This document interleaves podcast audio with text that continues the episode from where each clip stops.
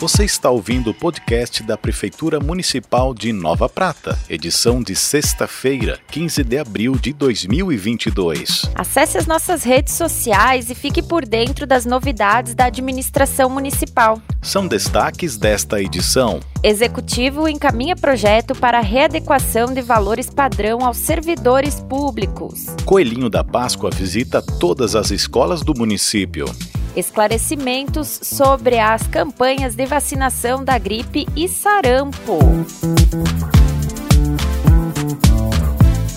Nossa conversa tradicional já nesse informativo, estamos com o prefeito Alcione Graziotin. Bom dia, seja bem-vindo mais uma vez. Bom dia, Wilson, bom dia, ouvintes desta emissora. Com satisfação estamos novamente conversando com vocês, trazendo algumas informações da semana que passou.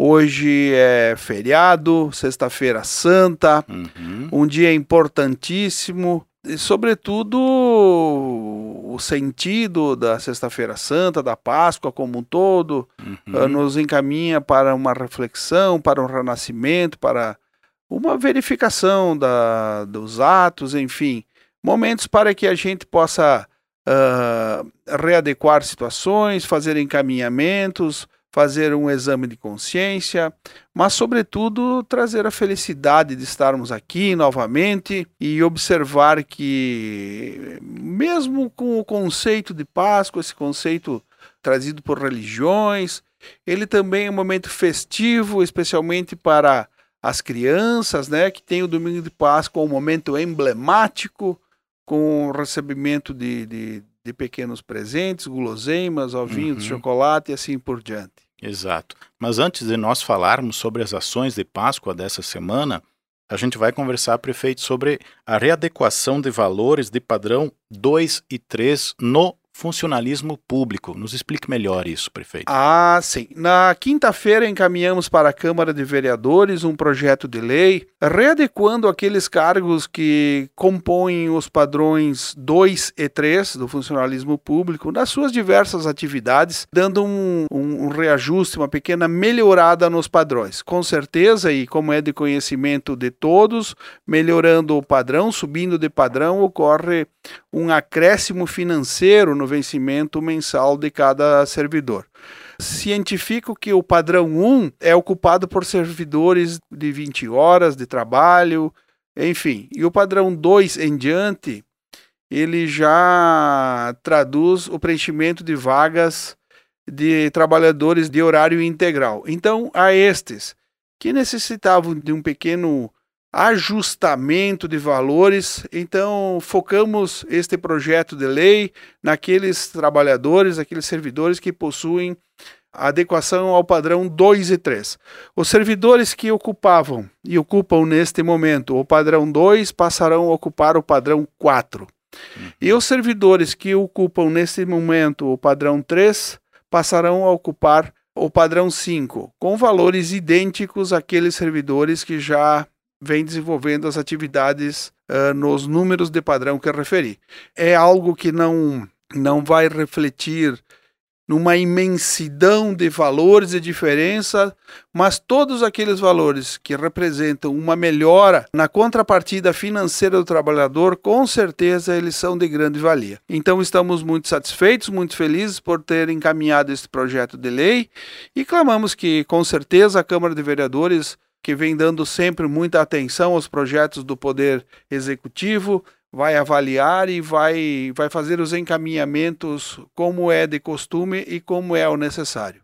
Ótimo. Então, agora sim, prefeito, vamos falar sobre a Páscoa, porque essa semana o Coelhinho da Páscoa esteve visitando as escolas e algumas entidades também aqui do município. E o senhor acompanhou em algumas, não é? É, com certeza. Eu não consegui acompanhar em todos os eventos, em todas as escolas e entidades, por questões naturais de agenda. O prefeito possui uma agenda bastante concorrida, uma agenda bastante repleta de compromissos, né? Uhum. Inclusive aqui em Nova Prata, como fora do, do município, coisas normais do gestor público. Mas quando não estivemos presentes, a nossa vice-prefeita Sandra nos representou, e, enfim, eh, oportunizou que voltássemos às escolas municipais e algumas entidades para aquele convívio que é sempre maravilhoso com as direções da escola, com os professores, enfim, com os educadores como um todo e, sobretudo, com as crianças. Que satisfação! Eu, como é de, de praxe é público, eu sou um apaixonado pela educação. Acho que a educação é, é a forma que o cidadão, é a forma que a, a pessoa tem de abrir seus horizontes, de ter uma visão diferente das coisas, de ver o mundo sobre outros prismas, enfim, de dar aquele conhecimento e aquela voltura crítica tão importante para qualquer cidadão que se dedica ao estudo, que vai buscar, enfim. E como as escolas do município, elas também possuem educação infantil, e, e as, eh, as séries iniciais e aqueles momentos mágicos que só são vividos uh, a, no momento que, que, o, que o aluno uh, enceta esta carreira do, uh, do estudo, né, até o, o cumprimento do, dos, dos anos iniciais, depois Uh, os demais encaminhamentos, isso é maravilhoso, nos traz uh, boas lembranças, bons momentos, uh, os professores, as direções, os demais servidores que compõem as escolas, eh, sempre demonstrando uma atenção maravilhosa juntamente com a Secretaria de Educação, a secretária Loreni, sempre buscando o melhor e um encaminhamento mais produtivo para todos os estudantes do nosso município. E é de muita valia, de muita satisfação ir até lá nas escolas e especialmente levar um pequeno mimo aos estudantes, aos aluninhos, né? A satisfação de estar levando é, é, ela é inversamente proporcional ao custo financeiro disso. Uhum. O custo é muito baixo. O Sim. custo é muito baixo, porque trata-se de guloseimas. Mas a representação para quem recebe, especialmente as pessoas, os jovens de tenra idade, uhum. é algo de magnífico. Então é muito gratificante eh, tudo isso que aconteceu nessa semana. Com certeza fica marcado nas nossas mentes e também eh, na vida desses alunos que de forma muito carinhosa nos receberam nas escolas, juntamente com, com as equipes diretivas, de professores e tal, e o que deixa a gente muito feliz. E eu queria também é, dizer que agora, esta semana da Páscoa, enfim, agora domingo de Páscoa que se aproxima, o dia de hoje, um dia emblemático, uhum. né? Eu queria, em nome de toda a gestão, de toda a administração e em nome dos munícipes também, desejar uma feliz Páscoa a todos que estão nos ouvindo, seus familiares. E que todos sejam muito felizes nos dias que, que vão seguindo e que a gente possa ter as realizações que pretendemos. Um grande abraço a todos e felicidades. Nós vamos conversar agora com a enfermeira Mariline da Secretaria de Saúde, ela é enfermeira da Vigilância Epidemiológica, porque está acontecendo a campanha de vacinação da gripe e também do sarampo. Bom dia, seja bem-vinda, Mariline. Bom dia, muito obrigada. Então, essas campanhas estão acontecendo este ano simultaneamente. Explica para nós o funcionamento. Sim, são duas campanhas simultâneas. Elas iniciaram no dia 4 desse mês e nós temos em ambas uma primeira fase. Uhum. Essa primeira fase vai até o final de abril. Então, quanto à campanha da gripe, essa primeira fase ela é destinada aos profissionais de saúde uhum. e também às pessoas acima de 60 anos. E Isso. da campanha do sarampo, então a primeira fase dela está sendo destinada aos profissionais de saúde. Uhum. Então, ela, ela é uma campanha seletiva, digamos assim, essa uhum. contra o sarampo. Então, os profissionais que não têm duas doses da vacina tríplice viral, que é o que é recomendado uhum. para esses trabalhadores, eles vão receber, conforme a sua situação vacinal, uma dose de uma ou duas doses de tríplice viral. Isso. E tanto, tanto a campanha da gripe quanto a do sarampo, ela tem uma segunda etapa para um outro outro público. Sim, exatamente. Ambas vão ter um dia D também. Uhum. O dia D será o dia 30 de abril. Ah, dia então, 30 já um desse sábado, mês. Isso, uhum. um sábado especial para vacinação contra a influenza, né, contra uhum, a gripe isso. e tríplice viral. Então, a, ambas têm essa, essa diferença de primeira e segunda fase. A primeira fase da gripe, então, nós já falamos, a primeira fase de, de tríplice viral, que a gente fala de sarampo, tá? Mas não existe vacina somente contra o sarampo. É a vacina tríplice viral que protege contra o sarampo, cachumba e rubéola. Então, a primeira fase é seletiva para profissionais de saúde e a segunda fase, que vai iniciar nesse dia 30, no dia D, é destinada às crianças a partir dos seis meses até quatro anos completos. É uma dose extra, então, mesmo que a criança esteja com o calendário vacinal uh, em dia, ela vai receber uma dose adicional de tríplice viral. Uhum. E essa essa vacina ela não, precisa agendar, ela pode chegar em qualquer unidade e a vacina estará disponível. Ela vai estar disponível, a tríplice viral. E, por enquanto, nessa primeira fase, como o nosso público é menor e ela é uma campanha seletiva, cada unidade básica tem o seu dia uhum. de aplicação de tríplice viral. Por exemplo, nós ali aqui no posto central, uhum. onde eu atuo, certo. nós vacinamos às quintas-feiras e as uni cada unidade básica tem seu dia. Mas quando iniciar a segunda fase, ali a partir do dia 30, vão ser oferecidos mais dias da semana, porque daí vão ser um número maior de pessoas, né? Porque serão uhum. todas as crianças dessa ah, faixa certo. etária. Aí, só completando a informação da campanha contra a influenza, uhum. então até esse dia 30 são idosos e trabalhadores de saúde. A partir do início do próximo mês, entrarão como população todas, a, todas aquelas pessoas que já receberam a vacina nas outras campanhas, que são gestantes, doentes crônicos, trabalhadores da educação, eh, caminhoneiros, enfim, todas as pessoas que, que, que já eram público-alvo. A única diferença nesse público-alvo é que as, a, a, a população infantil era composta de crianças até 5 anos completos. Uhum. E a partir dessa campanha, nessa campanha especificamente para a gripe, vão ser crianças de 6 meses até os 4 anos.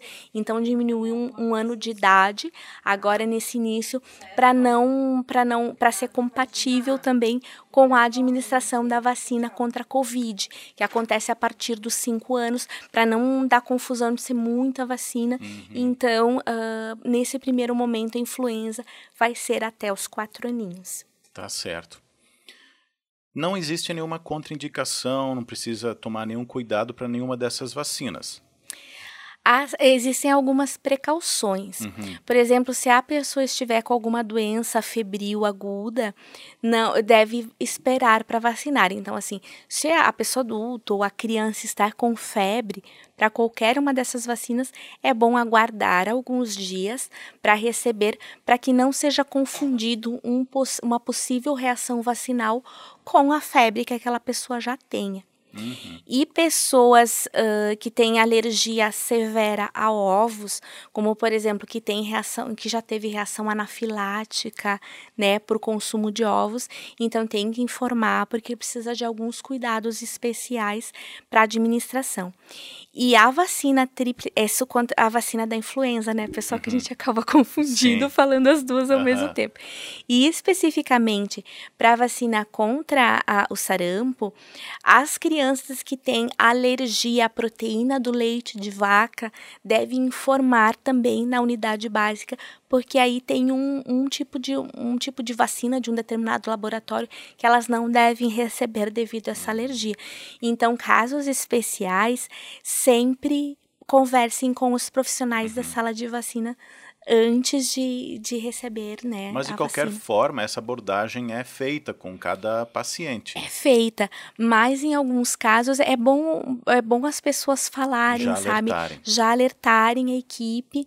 Uh, por exemplo, a questão da alergia à proteína do leite, né? Nós vamos uhum. ter alguns dias específicos que a gente vai estar tá orientando, então, que as pessoas levem as crianças nesses dias que a gente vai ter o a vacina da Fiocruz, que nesses casos é a que pode ser é aconselhada. aconselhada a criança receber esse laboratório. Uhum, tá ótimo.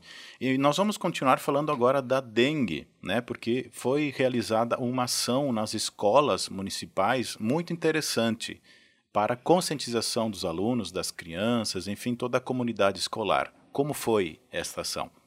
Foi uma ação muito legal, foi, foi muito gostoso participar, uhum. sabe? Estar conversando com as crianças, estar conversando com os jovens. Então, a, as, as equipes de vigilância epidemiológica e da vigilância ambiental, então eu participei representando a epidemiológica e, e tinham as agentes de endemias representando a ambiental. Uhum. Então, duas agentes me acompanhavam e mais uma das agentes que era o nosso, a nossa mosquita da dengue. Uhum. Eu vi então, a pessoa estava então, caracterizada, isso. as crianças arregalavam os olhos assim, ficavam atentas. Sim, eles ficavam ansiosos, porque daí os que já tinham visto iam contando para os outros. Então, a, a presença mais esperada era da nossa mosquita da dengue. então, a gente levou material audiovisual, a gente conversou, a gente respondeu perguntas, a gente uh, levou realmente ali o mosquito para eles verem como é que é, as larvas, as pulpas, para eles terem noção do que é, sabe? E, e vinham e surgiam assim perguntas muito pertinentes, a gente notava assim que realmente eles estavam entendendo, eles estavam interessados e eles realmente levam para casa. Porque eu conversei com mães que me disseram: olha, a minha filha agora é uma mini agente da dengue, porque ela fica falando que não pode deixar água. Então surte muito efeito. É, e é muito gostoso, assim, estar no meio deles, assim, uhum. conversando, passando informação e respondendo as dúvidas deles. Até porque a gente vem vivenciando alguns surtos, não sei se dá para dizer assim, de casos de dengue. Então, o cuidado é muito importante, né? E esse foi o objetivo de alertar e conscientizar através das crianças para que levem para casa Isso. essas informações e chamem a atenção dos pais, enfim, com quem eles convivem. Com certeza. E o município tem registrado alguns casos suspeitos de dengue desde o mês de março. Uhum. Não temos, por enquanto, nenhum caso confirmado, né? E, e é bem importante, pessoal, acho que já vou colocar aqui essa questão. Uh, quando, quando a pessoa é, é, enfim, apresenta um quadro, quadro febril, com dor no corpo, dor de cabeça, é, e ela procurar o serviço médico e ela for classificado como um caso suspeito de dengue, o médico solicitar exames para dengue, procurem as unidades básicas de referência. A coleta é uma, é uma coleta de sangue, né? Uhum. Através dela nós fazemos o diagnóstico, né? Vai para o laboratório central do estado. Uhum. E essa coleta é feita a partir do sétimo dia de sintomas. E por esse período, algumas pessoas acabam desistindo de fazer o exame. Só que a pessoa é muito importante porque a gente precisa, é através desses exames que a gente realmente vai detectar a, a circulação do vírus no nosso município. Nós sabemos que somos infestados, que, que temos o mosquito Aedes aegypti, mas a gente tem que detectar se o vírus está circulando na nossa uhum. cidade. Então, mesmo que ali no sétimo dia vocês já estiverem bem, já tiver passado os sintomas, nos procurem, procurem a vigilância epidemiológica ali no posto central com o pedido médico que nós vamos estar agendando a coleta de sangue para vocês, certo? E também recebam os agentes da dengue nas suas casas. Logo que é detectado um caso suspeito, nós já comunicamos a equipe das endemias, então elas se deslocam até a, o domicílio da pessoa e vão procurar num raio entre 150 e 300 metros do domicílio se existem larvas, se existe alguma algum sinal da presença do Aedes aegypti. Uhum. Então recebam esses profissionais e vamos coletar. Quem é caso suspeito, pessoal, nos procurem. Vamos fazer porque é somente através do exame que nós vamos detectar se esse vírus está circulando no nosso uhum. município. É, e nunca é demais chamar a atenção uh, quanto aos cuidados que devem ser com tomados. Né? Evitar a proliferação dos mosquitos, né? com algumas atitudes básicas. Evitar água parada. Uhum. Uh, até na, na escola ou em lugares que a gente vai, as pessoas perguntam: ah, mas como é que eu vou matar esse mosquito? Como é que ele não vai chegar na minha casa e tal? Eu posso usar veneno? Uhum. As pessoas perguntam. Olha, Uh, o principal, a principal forma da gente realmente combater o Aedes aegypti é não deixar ele nascer. Então, evitar locais com água parada, uh, caixas d'água, manter sempre bem fechadas, tá? Bem fechadas, porque se tiver um respiro uhum. aberto, uma partezinha dela aberta, a mosquita vai entrar, vai depositar seus ovos ali. Até As se aconselha o uso de, de, de telas, da, né? De telas, de telas, muito importante. As calhas das casas também. Então, como ficam às vezes as sujeiras, folhas ali acabam empoçando a água e se tornando um criadouro também. Então, cuidar, ralos também. Então, assim, colocar uma telinha embaixo da tampinha do ralo, uhum. que também vai impedir a entrada da fêmea do Aedes ali para depositar os ovos. Então, realmente evitar água parada, tudo que possa uh, acumular água, até mesmo um plástico, uma tampinha de garrafa que eu jogar no chão, uhum. vai chover, vai, uh, vai, vai ficar água ali e pode se é, criar uma ali é mosquita um, ali é na, um naquela prato, tampinha de garrafa. É, é um prato cheio para o mosquito, né? No caso, uma tampinha cheia. Isso. Uh, e também se aconselha, já que estamos infestados de, de mosquito, o, o uso de repelente, né? Para evitar a picada. É, os repelentes, aqueles repelentes na pele, pra, uhum. é, é, é, bom usar também. Uh, mosquiteiros, quem tem em casa pode estar tá utilizando também. Uhum. Ele não é um mosquito, pessoal, que pica durante a noite, mas ele começa a picar nas primeiras horas do dia. Então ali tá a uhum. madrugadinha ainda, que, que é o, o que são os períodos menos quentes do dia ela vai aproveitar para picar tela nas janelas, mosquiteiros e os repelentes, enfim, ali passando na pele, uhum. é, é bem interessante também. Tá ótimo. Muito obrigado, Mariline, pela participação. Nós que agradecemos, estamos sempre à disposição. A Secretaria de Saúde divulga o cronograma de vacinação Covid-19. Na segunda-feira, 18, acontece a aplicação da segunda dose para crianças que receberam a primeira dose da Pfizer no dia 19 de fevereiro. São necessários os seguintes documentos da criança: CPF, cartão do SUS e carteira de vacinação. A criança deve estar acompanhada de responsável legal, portando documento com foto. Mas atenção, a aplicação acontece no salão paroquial da paróquia São João Batista. Na terça-feira, dia 19, também acontece a aplicação de segunda dose para crianças, mas aquelas que receberam a primeira no dia 22 de fevereiro. Compareça na unidade de saúde referência, portando os documentos já mencionados, da criança e do responsável legal. Na quarta-feira, dia 20, acontece a aplicação da terceira dose para pessoas que receberam a segunda dose até o dia 20 de dezembro. Compareça à sua unidade de saúde referência portando cartão do SUS, documento com foto, CPF e carteira de vacinação. Também na quarta-feira, dia 20, acontece a aplicação da quarta dose para pessoas com idade acima de 80 anos que receberam a terceira dose até o dia 20 de dezembro.